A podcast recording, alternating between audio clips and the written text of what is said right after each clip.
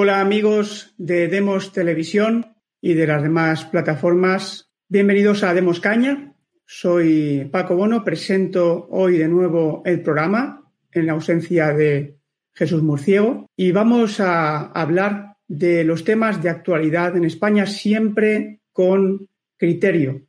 Aquí analizamos los hechos, aquí no, intentamos no hacer valoraciones más allá de los hechos y aquí lo que nos interesa es tratar de buscar la verdad.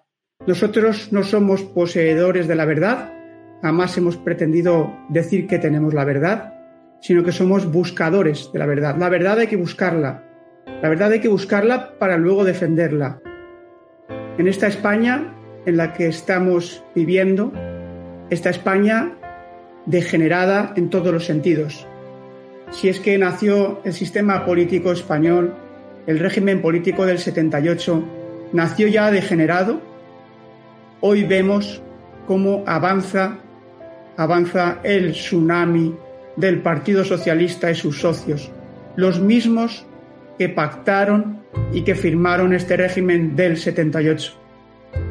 No podemos olvidar cómo fueron los, fue el Partido Socialista de Felipe González con el apoyo de la socialdemocracia alemana y de Henry Kissinger, el que uno de los que lideraron junto con los franquistas, Adolfo Suárez, y tantos, el proceso del cambio, el cambio de la ley a la ley, del régimen franquista al régimen del 78, que ellos llamaron como democracia, en aras de la concordia, del reencuentro, invitando al Partido Comunista y a los separatistas, todos aparentemente felices porque se inauguraba una nueva época en España, un nuevo tiempo de concordia y de encuentro frente al malvado patrón que tan mal había tratado España y del cual ya casi ni podemos hablar porque por ley está prácticamente prohibido. Hablamos de la transición, de esa transición de la que queremos hablar hoy porque estamos asistiendo a, a una nueva transición. Y es que el Partido Socialista y los separatistas mintieron. Fueron siempre unos mentirosos, el Partido Comunista, pues también. Pero bueno, ¿qué queda de eso, no? Podemos, ¿qué es eso Podemos? Pues no saben ni ellos lo que son. Aquellos mintieron, se vistieron, se vistieron de socialdemócratas, se vistieron del consenso, se vistieron de concordia, se vistieron de patriotas, aceptaron la bandera de España, aceptaron al rey Juan Carlos, aceptaron las, la voluntad de Franco, que fue quien puso a Juan Carlos como su heredero a título de rey, por supuesto con el apoyo de Estados Unidos, no lo olvidemos, factor importantísimo, y, y de Alemania. Bien, pues esta gente iba de farol, ha demostrado con el tiempo que mentían, que han sido unos mentirosos desde el principio y que lo único que han hecho es esperar el tiempo suficiente a que generaciones de españoles, a aquellos españoles que vivieron la guerra, aquellos españoles que nacieron en la posguerra, se muriesen. Estas dos últimas décadas han muerto muchísimos españoles de aquella época, de la época de la transición. Muchísimos españoles que forjaron y crearon una España resurgida tras la terrorífica guerra civil, tras el hambre de la posguerra. La España de los años 60, el logro económico, el baby boom, el milagro español que se llamaba, la octava potencia del mundo. Hoy ni siquiera podemos mencionarlo, no podemos hablar de eso, no podemos explicar los logros de aquella época, a pesar de que aquí nosotros lo que promovemos y propugnamos, ya sabéis, es la libertad política colectiva, es la democracia formal. Pero la verdad siempre tiene que estar por encima de todo, la verdad de los hechos. Y la verdad es que la España de los años 60 y de los años 70 era una España ciertamente sin libertad política, pero sí con libertades civiles. Era una España mucho más estructurada que la, que, la de ahora, en la que se respetaba la familia, se, se respetaba un orden, se respetaba la propiedad privada, en la que había una, un orden moral, había una moralidad pública y había una moralidad privada. Era una España eh, que creía en sí misma, que creía en la nación y que la defendía. La España de la transición nos ha llevado a la España que tenemos hoy, una España aterrorizada por la pandemia, una España dividida por el separatismo y por los partidos, principalmente el Partido Socialista, pero también el Partido Popular, que han pactado constantemente con el separatismo y han tolerado y han cedido el poder del Estado aquellos que quieren traicionarlo. Una España con unos niveles de paro impresionantes, una España sin nacimientos, donde no nacen bebés. Una España desestructurada desde el punto de vista de la familia. Una España que reniega de sí misma en todos los ámbitos, no solamente desde el punto de vista político, histórico, su tradición, el cristianismo, su origen, su historia. Una España va contra la vida. Esta es la España que tenemos hoy. Desde aquí, desde Demos Televisión, y yo particularmente como presentador que soy hoy de este programa, llamo a los españoles de bien a que seamos conscientes de la situación que vivimos y empecemos a despertar, porque el tiempo se acaba. El gobierno del Partido Socialista, el gobierno de Sánchez, el régimen del 78 avanza en la imposición de un nuevo régimen político que no va a ser una democracia, sino que nos lleva directamente al totalitarismo, empezando por la práctica obligatoriedad que pretenden imponer de las vacunas con los certificados COVID, obligar a las personas a vacunarse. Eso era una práctica de los nazis, de esto no podemos hablar.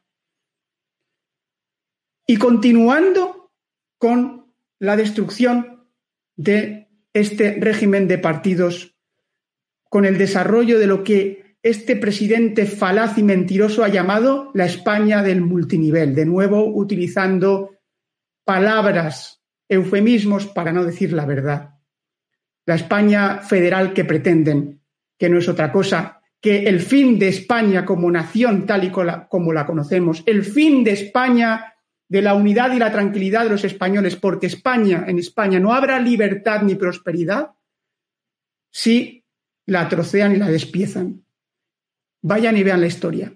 Pero quiero, hoy cuento en Demos Caña con la participación de dos excelentes invitados habituales. Vicente Ferrer desde Cartagena de Indias. Vicente, muy buenas. Hola amigos, ¿qué tal aquí desde Cartagena de Indias? Un abrazo. Bienvenido una vez más a, Demos Caña, Vicente. Esperamos contar con tus, con tus criterios, siempre interesantes. Y por otro lado tenemos a Xavier Bermúdez, presentador habitual de la hora de Demos y de, Demos Televisión y pues compañero aquí en Demos Caña. Muy buenas, Xavier, desde eh, San Sebastián.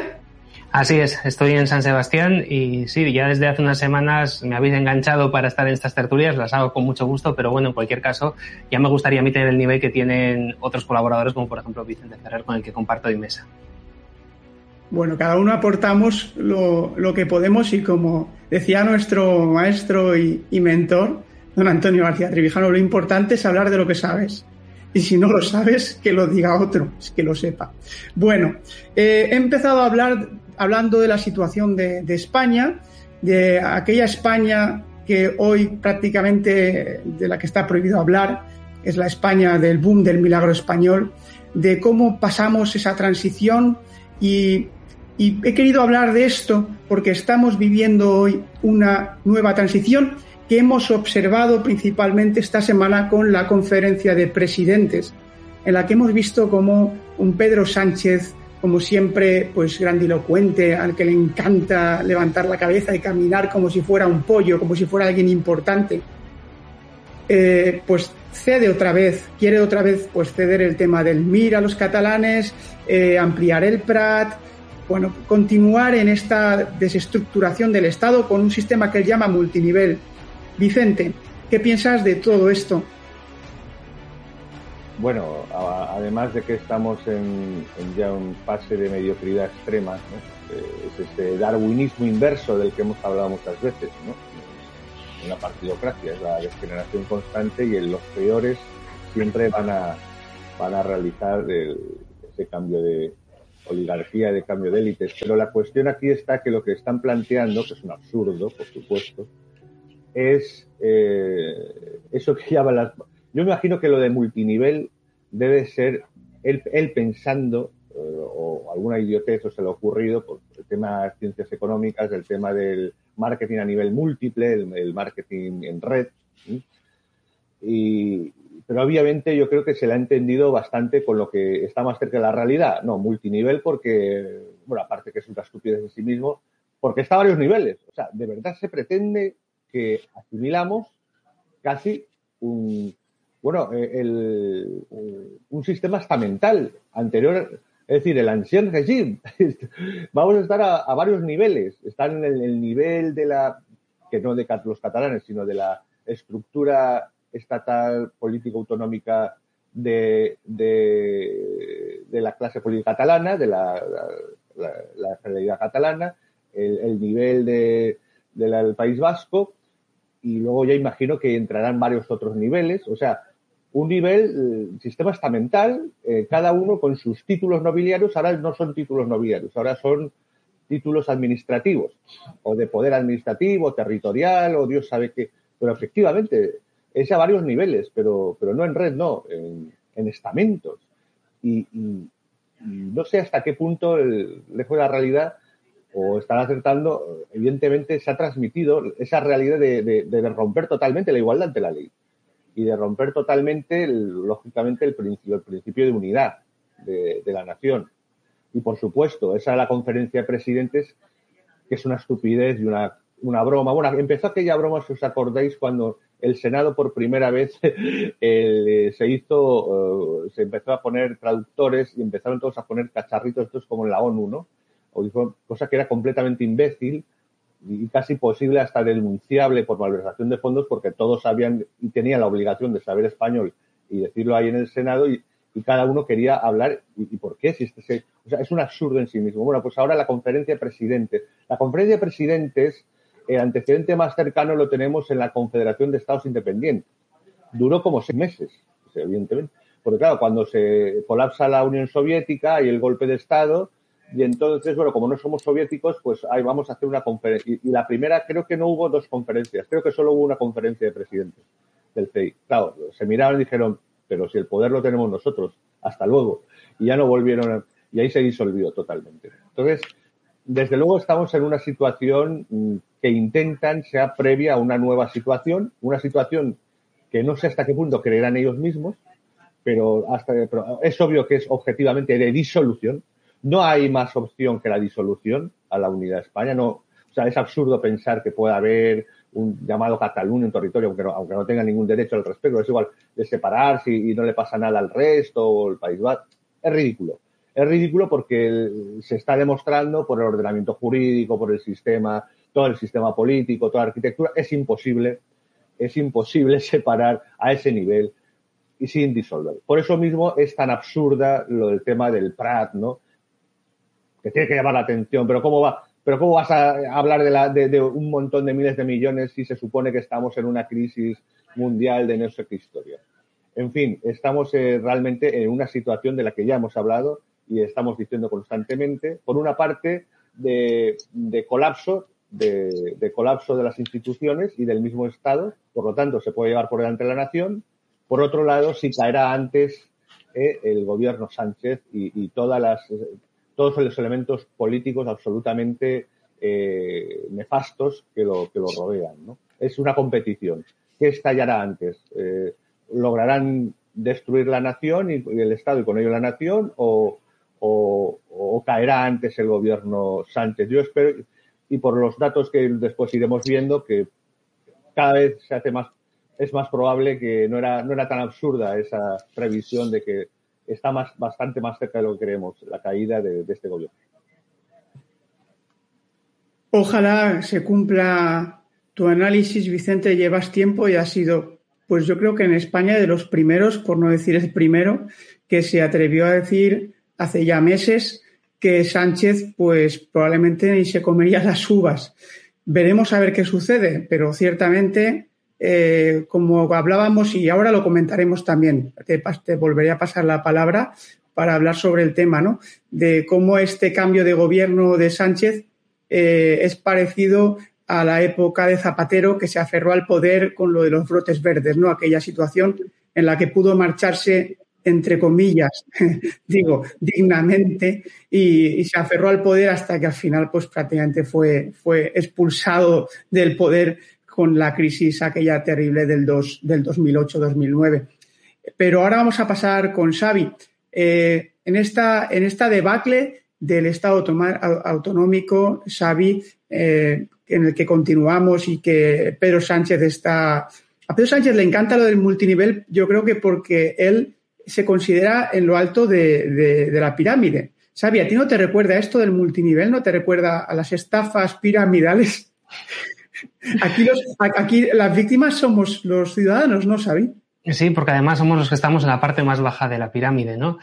Bueno, eh, no sé, volviendo quizás al tema de las, autonomías y, de cómo está la situación y cómo está haciendo Pedro Sánchez cesiones a, algunas comunidades en concreto, que son curiosamente las que tienen esos partidos de los que depende para, gobernar. ¿Qué, ¿Qué, diferente sería todo con un sistema como el que proponemos nosotros, ¿no? Con un ejecutivo elegido en, en unas elecciones, un presidente elegido en unas elecciones a doble vuelta, luego con un diputado de distrito para evitar todas estas, estas barbaridades, ¿no? Al final, no nos tenemos que olvidar que las autonomías se están llevando por delante eh, no solamente la nación, sino también nuestro propio bolsillo.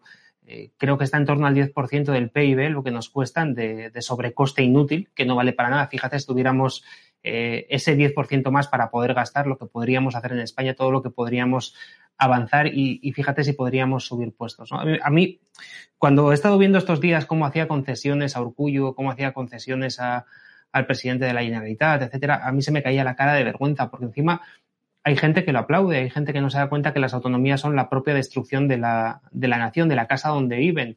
Y sobre todo en una zona como la que vivo yo, la del País Vasco, donde parece que la autonomía es una cosa de la que, vamos, sagrada de la que no se puede hablar, ¿no?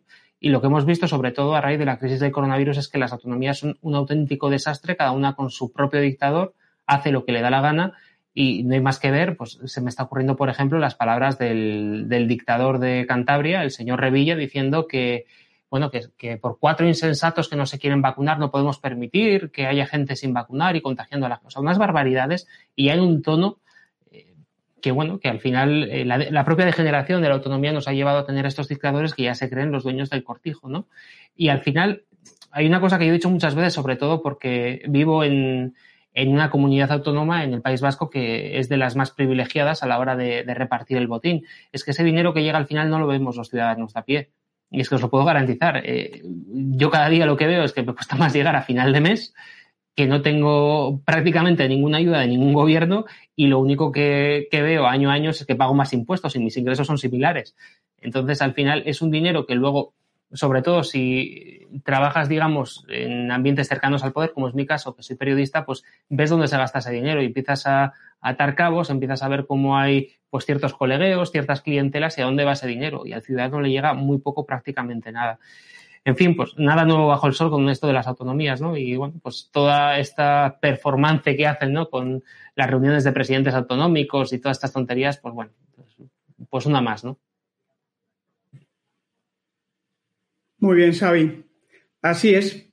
Vicente, te quería dar la palabra para comentar el tema. En la introducción he hablado sobre el tema de la muerte de varias generaciones de españoles que se ha sucedido pues, en estos últimos pues, 20 años y, que, y de la tradición de todos aquellos partidos, principalmente el Partido Socialista y los separatistas, aunque bueno, yo creo que los separatistas no han traicionado porque nunca han ocultado su deseo de, de, de destruir eh, la unidad de España desde el principio, o sea, pero, pero es clave. ¿Qué te parece a ti este tema? El tema de cómo el Partido Socialista, en este caso de la mano de Sánchez, a mí no me gusta separar el Partido Socialista de Sánchez, porque quieren hacer como que el Partido, quieren lavar la imagen del Partido Socialista como que el Partido Socialista es víctima de Sánchez. Y no podemos olvidar de que Sánchez es el secretario general del Partido Socialista y está como presidente del gobierno por el Partido Socialista. Y que es el Partido Socialista el responsable último de que este personaje siniestro pues esté dirigiendo la política en España. Pero ¿cómo se ha atrevido, ¿no? ¿Cómo se atreve cada vez más este, el Partido Socialista con sus socios, tanto separatistas como comunistas, en avanzar en, una agenda no solo de destrucción de España, sino de desestructuración de las familias, de la cultura de la muerte, cosa que hace hasta incluso con Zapatero no se atrevían a hacer determinadas cosas porque tenían unas generaciones enfrente. ¿Qué piensas de esto, Vicente? Bueno, así que decía empezar a decir que, efectivamente el Partido Socialista Obrero Español, o sea, el PSOE, es eh, pues, el, gran hándicap que tiene España, o sea, la gran maldición específicamente en la edad contemporánea, pues, al menos en el siglo y medio. O sea, es un hándicap que no, que no, que no tiene otro, un hándicap tremendo. ¿Cómo, cómo, se, ¿Cómo se formó esta idea del Partido Socialista? Pues mm, porque revolucionarios y después del marxismo, revolucionarios marxistas, bueno, o sea, lo sabía, sí. Eh, primero fueron los revolucionarios anarquistas, pero el anarquismo, marxismo y tal, que, que, bueno, mataron a casi todos los presidentes del gobierno del primer tercio de España, prácticamente. Eh, Cano Bastato, eh, Canalejas, bueno, eh, casi matan a, a, Maura. Eh, Luego eh, los, habían revolucionarios también comunistas, la época del maquis, guerra y tal. Pero, pero realmente el Partido Socialista es algo, es, es una especie de secta, de religión, es, una, es un tipo de organización, algo absolutamente inaudito que solo se ha dado en España, en la cual, eh, recogiendo, sí, ideas del marxismo y de una versión socialista, lo que tenían claro, los que lo componían, era que había que tener el poder como sea, alcanzar el poder como sea y, conservarlo y hacer una especie de secta, de cultura secta. Entonces, esa, esa cultura extraña del, PSOE desde su inicio, porque inmediatamente el 17 llamaba a los golpes de Estado y apenas eh, seis años después eh, formaba parte de un gobierno militar, de una dictadura militar que se jactaba de ser similar a de, a de en ese momento Mussolini, ¿no? Eh, Alfonso XIII, Miguel Primo de Rivera es mi Mussolini, eh, coqueteaba con eso, no lo era del todo, pero en realidad coqueteaba. Y sin embargo ahí estaba el Partido Socialista formando parte de ese gobierno. Después, eh, eh por supuesto, conjuró eh, para pervertir la voluntad real del pueblo, que la mayoría era ultraconservador, rural, 70% y tal, para imponer una, un nuevo régimen republicano. Y en ese mismo régimen republicano, quien lleva la batuta para eh, traicionar el propio régimen republicano el PSOE, el Partido Socialista. Es Largo Caballero el que está intentando hacer una revolución constantemente y, y machacando la pobre constitución de la Segunda República que prácticamente eh, no llegó a ponerse en práctica salvo casi meses, porque estaba en el 90% del tiempo con una ley habilitante que la suspendía de todas sus. Entonces, y, por supuesto, en cuando tuvieron ocasión, trataron de ir a, la revolución, fracasaron en Asturias, pero lo de Asturias fue porque, porque el resto de España los tiraron abajo. Y después ya lo sabemos. Y cuando ya están fuera, ¿eh? como de, decían lo, los chistosos del Partido Comunista en la transición, ¿no? Y 100 años de honradez y 40 eh, de vacaciones o cosas así. Porque realmente durante el franquismo no hubo una oposición. De hecho, sabemos ya que el mismo Isidoro, Felipe González, eh, formaban parte de la estructura de la inteligencia de Carrero Blanco, etcétera. Realmente la única oposición más o menos real, poco activa, activos, pues era el Partido Comunista y alguna gente más y algunos elementos más, pues, pues como, como, el propio don Antonio, ¿no? A ciertas esferas de la sociedad. Entonces, el Partido Socialista es un partido absolutamente eh, que es una especie de, de, de, ente que ha estado ahí y, y no le ha importado más que eh, alcanzar el poder como sea, formar parte del establecimiento, del establishment. Este, esta versión del Partido Socialista, me refiero al PSOE propiamente, en realidad es una creación de la socialdemocracia alemana, de espaldas a la francesa, por eso se le escapó a don Antonio García Trevijano, ¿verdad? Que se quedó engañado porque creía que, conectando con la francesa, pues tenía el apoyo de Bruselas y resulta que la alemana iba parte de la mano de la CIA y de Kissinger, etcétera. Bueno, bien, llegamos hasta aquí y, una vez aquí es el propio socialista en realidad el que, el que va rompiendo los consensos y el que pretende perpetuarse para siempre a never forever. Cuando en un momento dado, cuando le conviene, trata de ponerse la vestidura socialdemócrata convencional y, desde Zapatero ya empieza a romper el consenso. Pero claro, en ese momento, como tú dices, había generaciones en las que hubiera sido casi, pues bueno, un evento hasta, hasta casi de conflicto trágico si se llegan a atrever, pues no sé, a violar el Valle de los Caídos o ciertas cosas o ciertos elementos que no se querían tocar en absoluto. Bueno, se está ya hacia una dictadura cultural desde la primera ley de la memoria y Sánchez, como tú muy bien dices, no es algo extraño que, sea, que ha secuestrado al pobre Partido Socialista Obrero Español. Es una mentira. Eh, es en realidad eh, eh, la versión extrema, es decir, la evolución natural de, un ente, de una cosa que nos ha salido, un hándicap terrible, que es la izquierda del Partido Socialista. Es decir, y, realmente que está, que, es lo que nos pone en peligro a todos, porque gente tarada extrema o aprovechada o sinvergüenza oligarcas de pueblo y aldeanos, pues como pueden ser los nacionalistas de, de, ultraizquierda o ultraderecha o, los elementos, los ha habido y lo, siempre lo, posiblemente lo sabrán, ¿no?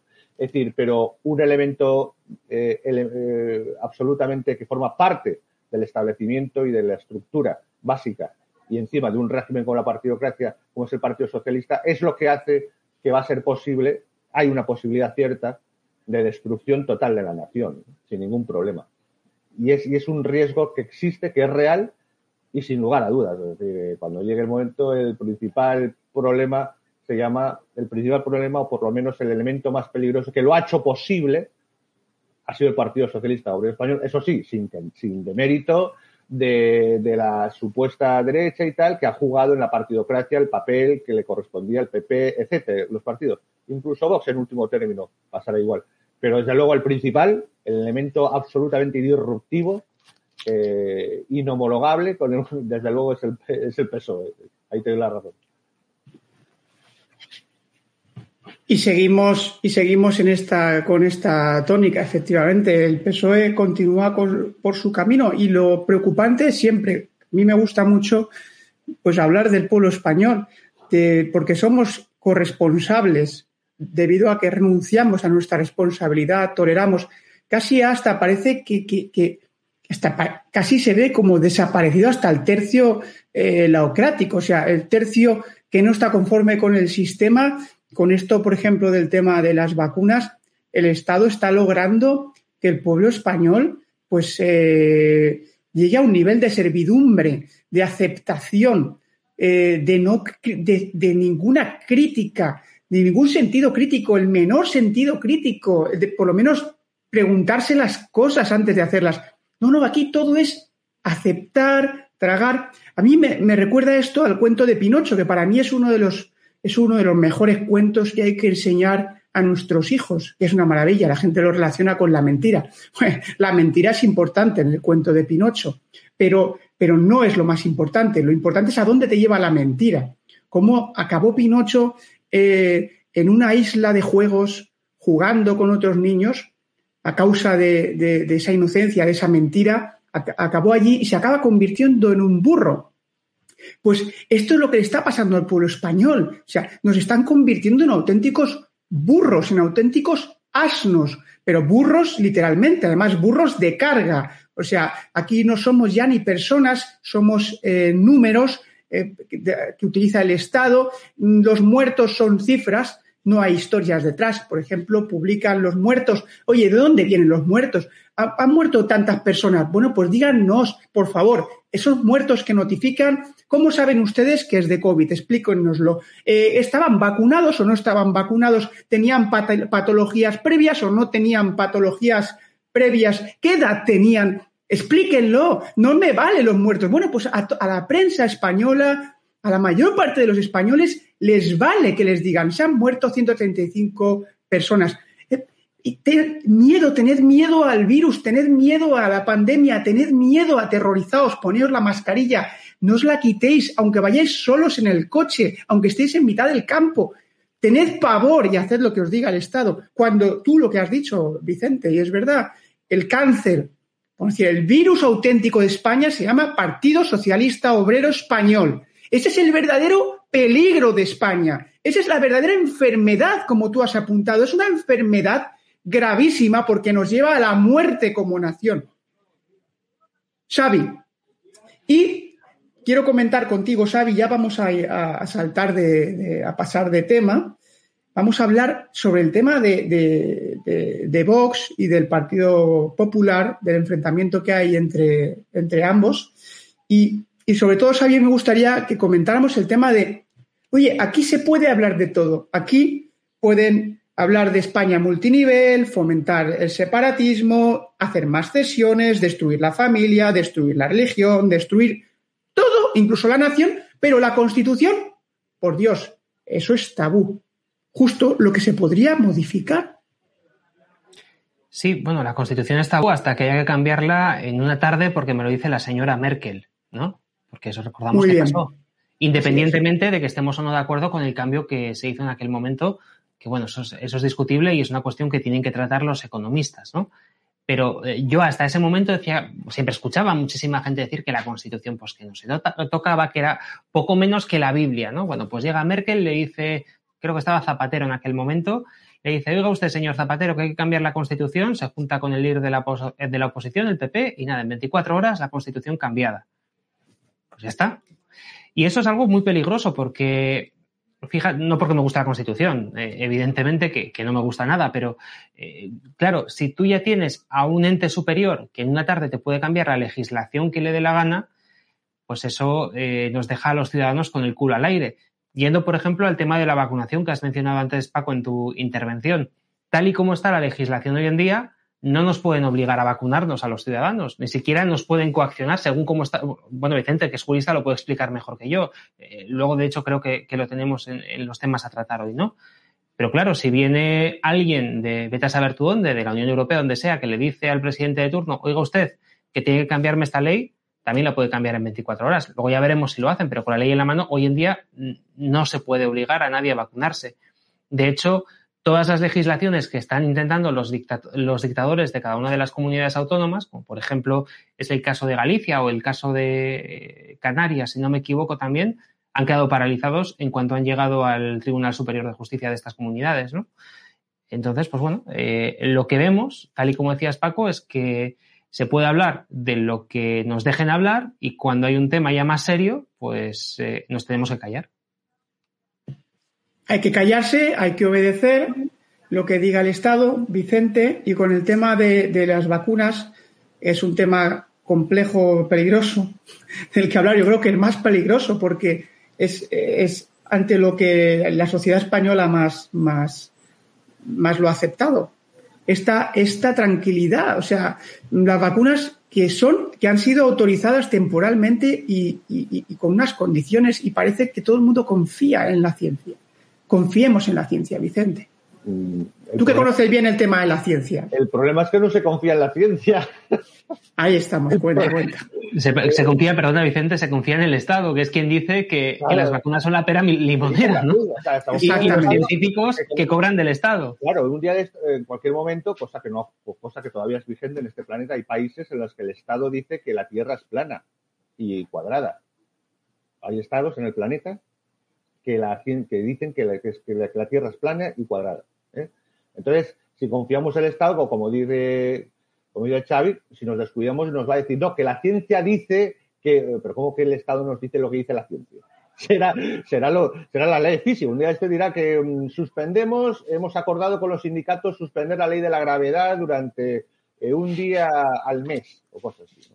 Bueno, intenten ponerlo en práctica, a ver qué pasa. Entonces, eh, estamos en una situación, en un embate realmente, en un, que han logrado un motivo para, obviamente, intentar un control y unos cambios, ¿no?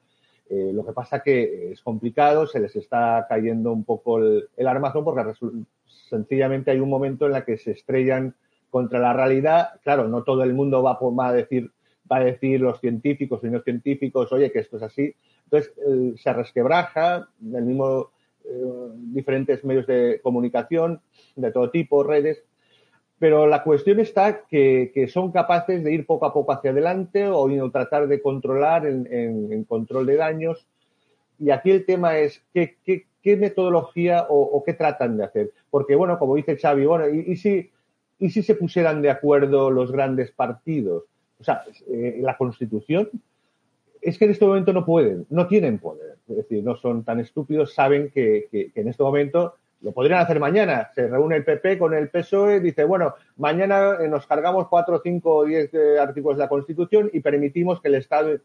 Bueno, es decir, ahí sí que creo que, habrían, habría más de un problema. No, no, todavía no está tan preparada, tan adocenada la sociedad para eso. Entonces, no, no pueden hacer eso, se enfrentarían directamente. Además, luego el tema, aunque sea una trampa en la que ellos mismos caen, pero los propios derechos fundamentales, bueno, derechos de los derechos humanos a nivel internacional. Claro, es que no es una broma, ¿no? Entonces, ellos eh, tienen, aquí el problema es que, como decía esa gran obra del, del cine, de, no, de, de, la novela fatalista, luego llevada al cine, pero el cartero siempre daba dos veces a la misma puerta, ¿no? J. Kane, gran obra de los años 30, precisamente. Entonces, ¿qué pasa? El cartero es la justicia, claro. Entonces, el problema es que saben, mm, y es lo que le pasa a los jueces, por ejemplo, que no pueden simplemente decir, venga, eh, sellado, para No, no. A no ser que tengan el PCC chino detrás, en China, o a no ser que en su momento, en los años 30 en Alemania, tenían el partido nazi. Claro, el problema es que cuando caen estos. Entonces, ellos lo saben y, no pueden, no, no, pueden sellar todo. Entonces, ¿qué, ¿qué, estrategia pueden hacer? Y más en situaciones, no digamos en un gobierno como el de Sánchez, en un sistema y una estructura política como el que hay en España en este momento, a punto, a punto de disolverse como azucarillo.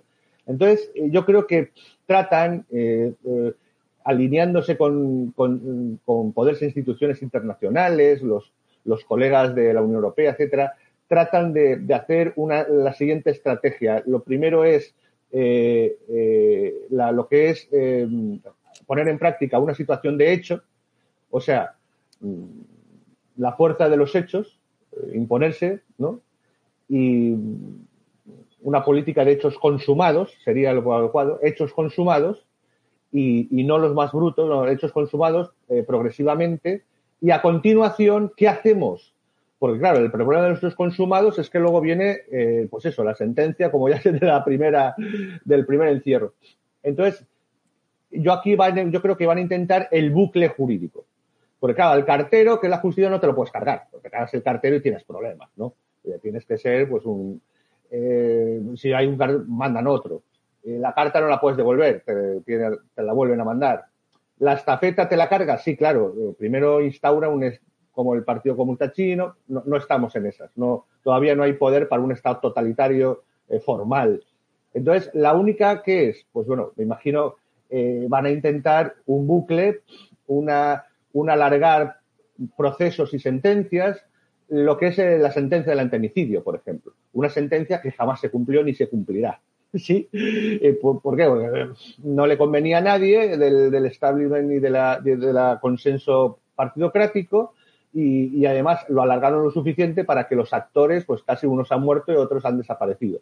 Ya nadie quiere hacer cumplir una sentencia del Supremo o del Constitucional, uno no me acuerdo. Y, está, y es una sentencia. Entonces, yo creo que van a intentar hechos consumados y mientras hacen los hechos consumados que no tienen más remedio que creen que hacer para el control social, pues tratarán de hacer ese bucle jurídico, a ver si cuela o, alargar lo, más, lo máximo posible para luego, pues, eh, le salve, yo que sé, una, una eh, ¿cómo se llama esto? Los indultos o, un cambio totalmente de circunstancias o, a lo bestia el, paso del tiempo, como ha pasado con la sentencia del antenicidio, que está vigente y que nadie cumple ni cumplirá, ¿no? Entonces, estamos ahí, en una situación realmente mm, de un poder que trata de imponer una realidad, que la realidad no acaba de, ser absorbida por la población y que puede poner en jaque, y de eso lo está haciendo, ¿no? Todo el sistema político y social y de ahí, por eso es tan importante la movilización de la sociedad cívica, eh, fundamental. sociedad civil que no, no, no, no, se mueve, sigue todavía detrás de los partidos, sigue detrás del establecimiento. Y bueno, claro, en esta situación de, de pandemia, con esta situación del virus, eh, ha desaparecido la gripe, ha desaparecido, bueno, no se sabe, debe ser que solamente hay coronavirus en el mundo. Y Sánchez es su, su mentor en España. Y bueno, pues eh, en esta situación en la que estamos, pues vemos a, los españoles demasiado tranquilos y demasiado quietos. O sea, aquí tenemos que transmitir al pueblo español la verdad de lo que sucede, señores. Le están, están troceando en sus narices. Una, cosa, un inciso, por ejemplo. Dime, dime. Ayer, que, por cierto, que estaba muy a veces Cristina Seguí, una, una periodista valenciana, y de vez en cuando estaba apuntando y sacaba unas imágenes pues de la, presidenta de la asociación, creo, de residencias, ¿no? Y, en que estaba, se estaba recordando, parece que nadie le ha importado, que, que muchos de los eh, elementos sanitarios, por ejemplo, respiradores, batas, eh, tal, para proteger a los mayores, eh, que se compraron con dinero privado, obviamente, y fueron confiscados. O sea, hace un año fueron confiscados y eso nunca llegó a ellos. Y murieron miles, ¿sí? Eh, ¿Qué pasa con eso? Eso no. ¿Cuándo va a haber una sobre eso? ¿Por qué no hay manifestaciones? ¿Cuándo va a haber una, una, puesta en, los, tribunales de justicia? Solo, solo eso, es un, es un dato. O sea, algo, algo absolutamente objetivo.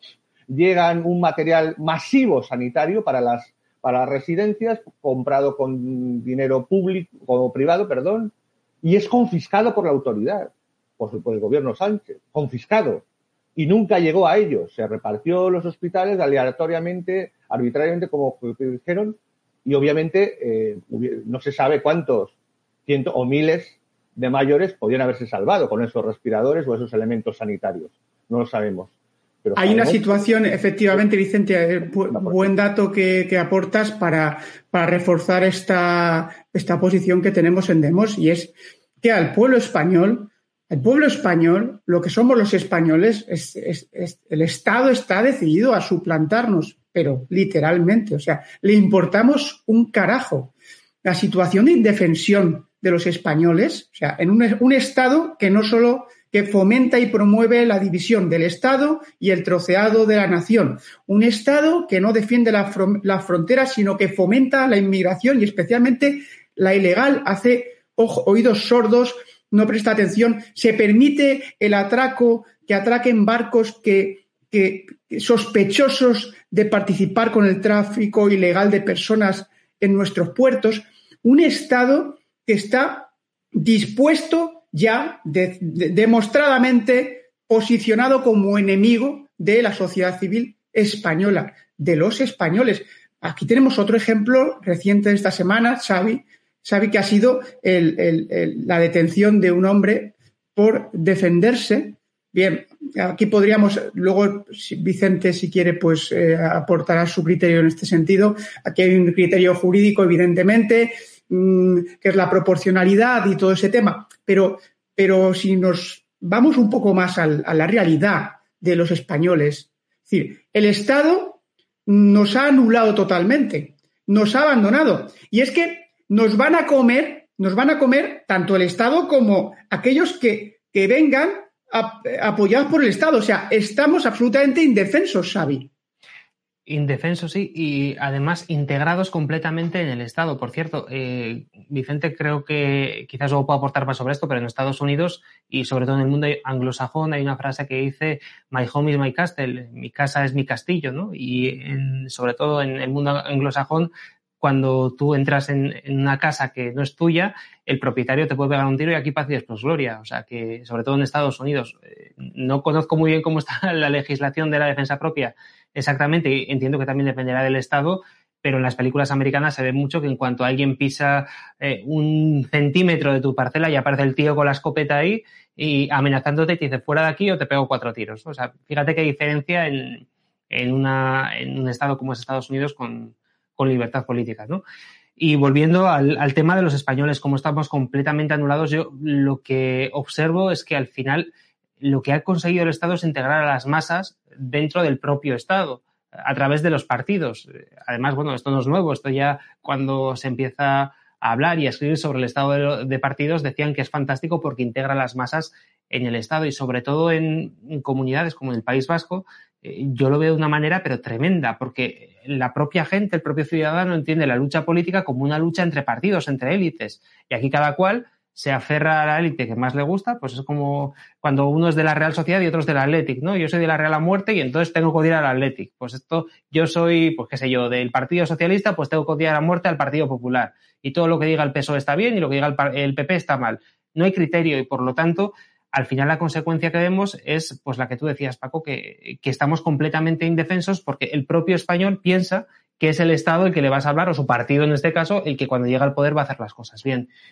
Y hasta que no eliminen esa idea, hasta que no se den cuenta de que aquí es una cuestión de interés, es una cuestión de dinero, estamos apañados. Y fíjate un dato, en el País Vasco, ya no siento hablar tanto de esta comunidad autónoma, pero es donde vivo y donde... Haces muy bien, ¿no? Perfecto, perfecto, Xavi. Hay, hay un dato que a mí me ha llamado poderosísimamente la atención y es el número de vacunados. Creo además que ya lo comenté en un programa de demos, el número de vacunados que hay entre la población mayor de 30 años, que es más o menos la que ya eh, se ha vacunado. ¿no? El 98% aproximadamente de los vascos que tienen más de 30 años han aceptado vacunarse. A mí me parece una barbaridad. Yo no digo, oye, quien se quiera vacunar, que se vacune. Quizás eh, hay una persona que tenga problemas de, pues, yo sé, de respiración, que sea muy peligroso que coja el, COVID. Yo puedo entender que en un caso así, alguien que, que diga, bueno, pues hago una valoración de riesgos, eh, me conviene vacunarme. Vale, perfecto. Allá cada cual, muy respetable. Cada cual hace con su cuerpo lo que considere pero que haya un 98% de personas que han ido a vacunarse, me parece una barbaridad, sobre todo por lo que comentabas antes. Estamos hablando de una vacuna que está aprobada por una situación excepcional, por lo tanto no estamos hablando de un medicamento que ha sido completamente testado, eh, con un eh, sistema que es el ARN mensajero, que propios, un montón de biólogos además que no están dentro del sistema están diciendo que ojo con este sistema, que puede ser peligroso para nuestras células, que puede provocar cáncer. Que ya están diciendo, Xavi, que ni siquiera asegura que no haya que no haya contagio, con lo cual es absurdo que... Claro, es que precisamente era lo siguiente que iba a decir, es que yo tampoco entiendo cómo es posible que en algunas comunidades autónomas esté planteando la obligatoriedad directa o indirecta de vacunarse para entrar en, en ciertos espacios públicos, cuando una persona que está vacunada, que esté contagiada, puede liarla igualmente en un bar cuando entra. Por lo tanto, es que no tiene ningún sentido toda esta campaña de vacunación. Pero independientemente de eso, lo que me ha dejado completamente atónito es la cantidad de gente que se ha ido a vacunar porque confía en los partidos políticos y lo que les dice el Estado. que quizás, quizás tenga también que ver con lo que llaman ahora el relato, ¿no?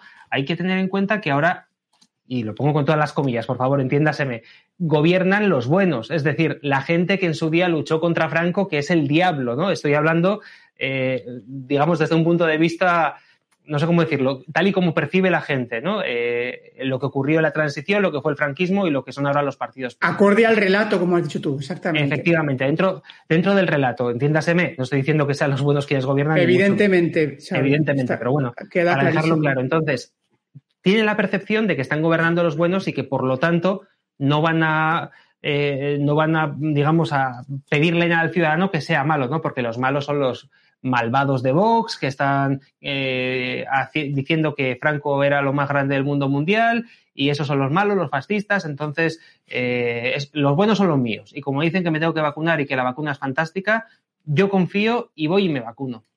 Y vamos a hablar justamente aprovechando lo que estás diciendo, Xavi, vamos a hablar sobre... sobre... Una, última cuestión, y es curioso también que en el País Vasco haya esta, esta confianza tan extrema en los partidos del Estado, y es curioso compararlo con, el, grado de, eh, digamos, de disidencia que hubo en el País Vasco, sobre todo en los últimos años del franquismo, eh, porque aquí en, concreto, sobre todo en Guipúzcoa y en Vizcaya, eh, hubo muchísima contestación al régimen y fue una de las zonas donde bueno, el estado de excepción era, era prácticamente norma, ¿no? En, en, las vascongadas, como decían entonces, ¿no? Y precisamente donde más desconfianza había hacia Franco hay más confianza ahora hacia el Estado. Claro, pero probablemente suceda lo mismo que hemos hablado antes, es decir, todas esas generaciones de españoles que desgraciadamente pues nos han dejado porque han fallecido, pues tienen que ver con todo esto. Estas, estas generaciones nuevas, pues están, son unas generaciones muy bien adoctrinadas por, por el Estado, muy poco críticas, muy confiadas. las generaciones que ahora están en torno a los 60 años, que, que fueron las que vivieron la transición del País Vasco, son generaciones que están muy en la línea de ideologías como la de Podemos o, la del Partido Socialista actual, ¿no? Que digamos que es ya esa doble vuelta de tuerca de la que ha hablado antes Vicente, por, lo menos aquí en el País Vasco, que es donde, donde vivo yo y donde conozco, digamos. Y vamos a hablar, a, colación de lo que dices tú del País Vasco, a Vicente le voy a pasar, le voy a pasar el balón con Madrid. Vamos a hablar de Madrid. Que nos vamos a quedar sin tiempo, entonces no podremos hablar del tema de Vox PP, pero sí vamos a hablar un poco del tema. Vamos a hablar en Madrid de, Ayuso, ¿no? Ayuso ganó las elecciones con el eslogan libertad y se está planteando imponer el certificado COVID, que en Cantabria ya lo, quiere imponer el presidente de Cantabria, eh, Vicente. Y ahí hay un conflicto grave con Vox en principio. Veremos a ver también cómo acaba esto. Si es que Vox está en la guerra cultural o está más por mantener el sitio en el Estado. Ya veremos. Sí, bueno, algún apunte, uno que eh, sobre el, tema que hemos hablado de la defensa propia. Eh, hace varias décadas, en los 90, hubo en Valencia un caso, la familia Ferri, famosa y tal, y uno de ellos mató, eh, mató, creo que eran Albano Cosorbares, o dos o tres, mató dos o tres personas, cuando asaltaron la casa, los, los maniataron, violaron, no sé qué. Fue absuelto, también fue uno de los primeros casos de, tema de, ¿cómo se llama esto? El jurado, de jurado, ¿no? Eh, te quiero decir que e, eso, esa chorrada es una chorrada jurídica, eh, la proporcionalidad. Eh, solo alegarla tiene que ser algo muy claro, muy evidente. Sí, si hay una probada posibilidad de que, de que hay un peligro de muerte, como si le metes una granada por la boca. Quiero decir, si, tienes que, si estás defendiendo tu vida, estás defendiendo tu vida.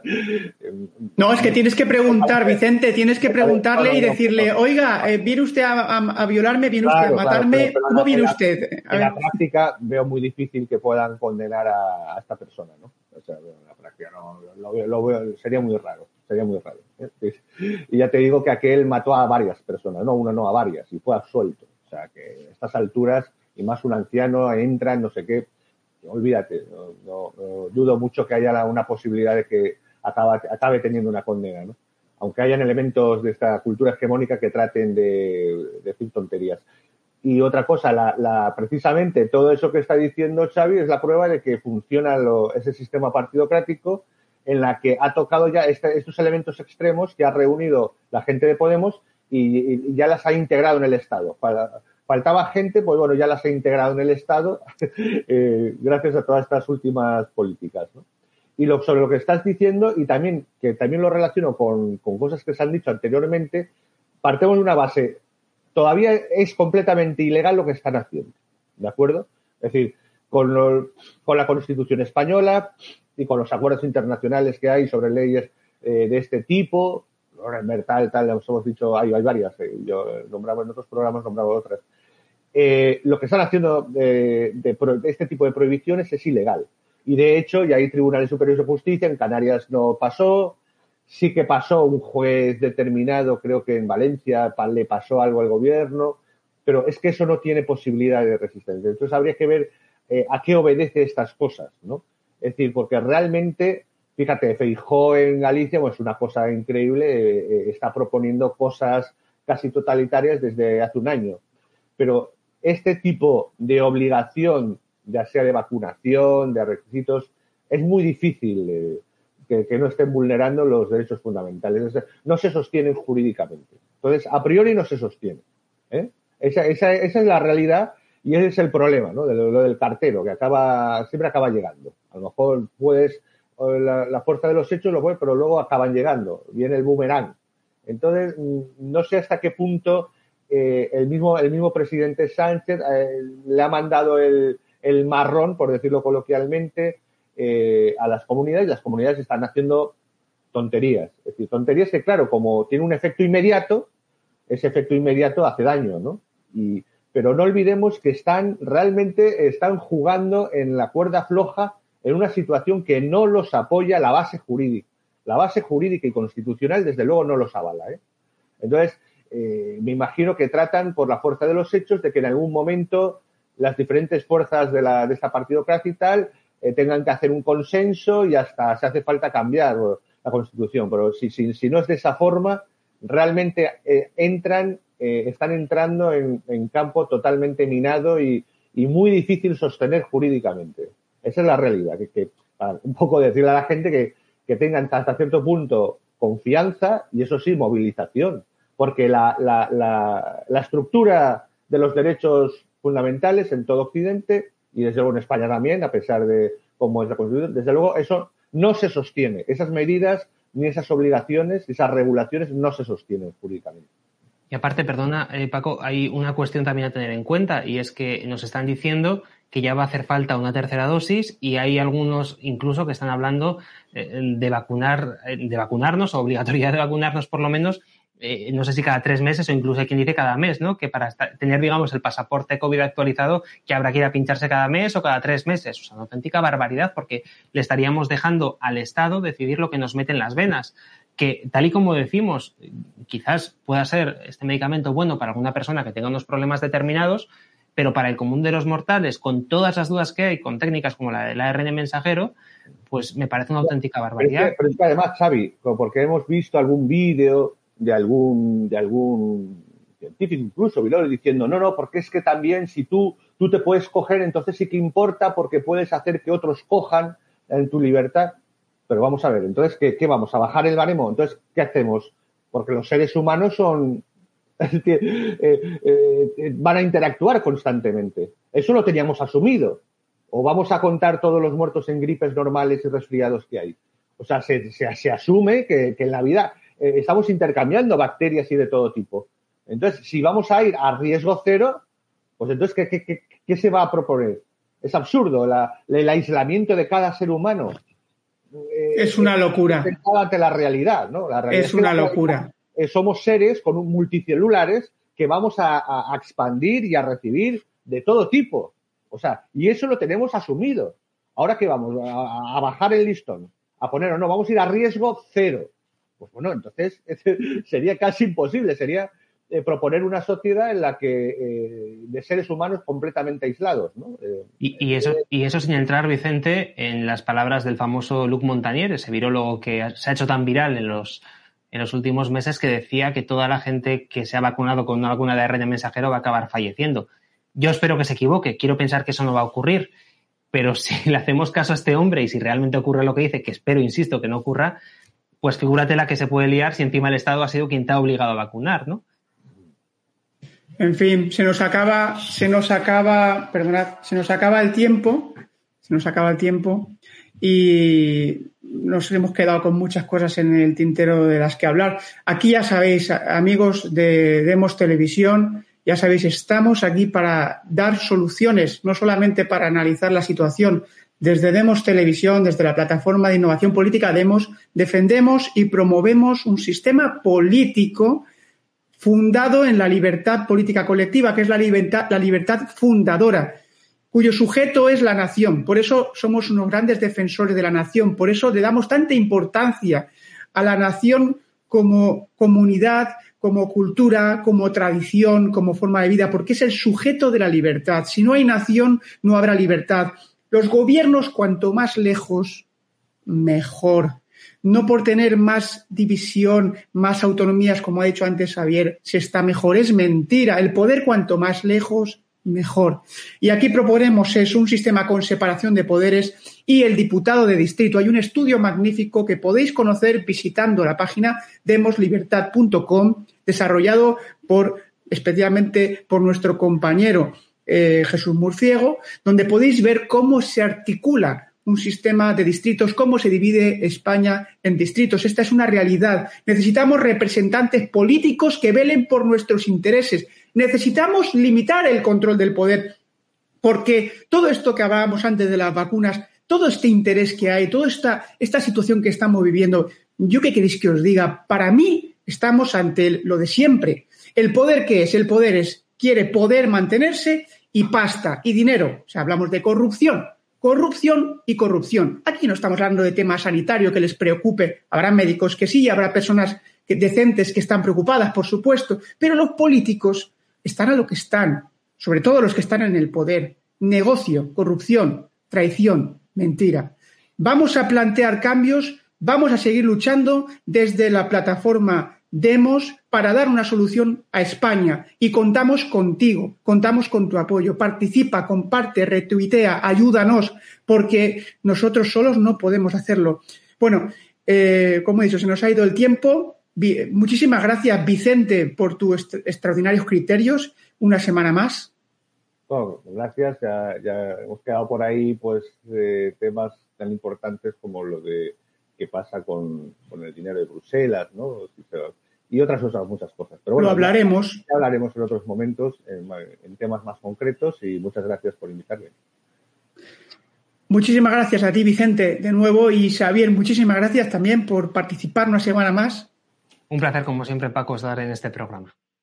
Para mí es un lujo haber estado con vosotros dos, ya sabéis que os admiro, soy fan vuestro y muchísimas gracias a todos los que nos habéis visto y no me quiero olvidar de César Bobadilla, que está a la técnica. Muchísimas gracias, César, por hacer posible esta nueva retransmisión.